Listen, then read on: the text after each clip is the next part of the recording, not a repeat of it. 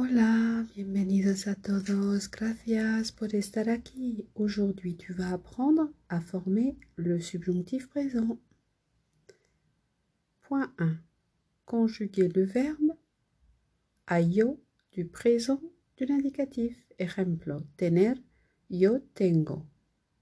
Il faut enlever le o et il me reste un nouveau radical, teng. Radical, on ajoute la terminaison a, as, a, amos, ais, an. Vamos a ver un ejemplo. No creo que tenga tiempo de venir. Je ne pense pas avoir le temps de venir. No creo que tenga tiempo de venir. Vamos a poner otro ejemplo con el verbo salir. Point 1. Je conjugue au yo du présent. Salgo. J'enlève le o. Salgue. Comme il finit en ir, j'ajoute les terminaisons suivantes. A, as, a, amos, ais, an. Ejemplo.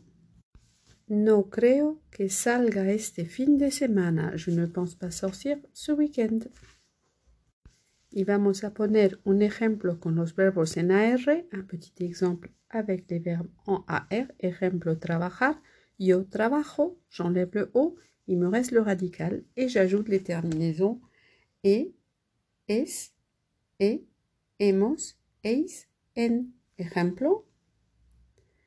No creo que los alumnos trabajen este fin de semana. Je ne pense pas que les élèves travaillent ce week-end.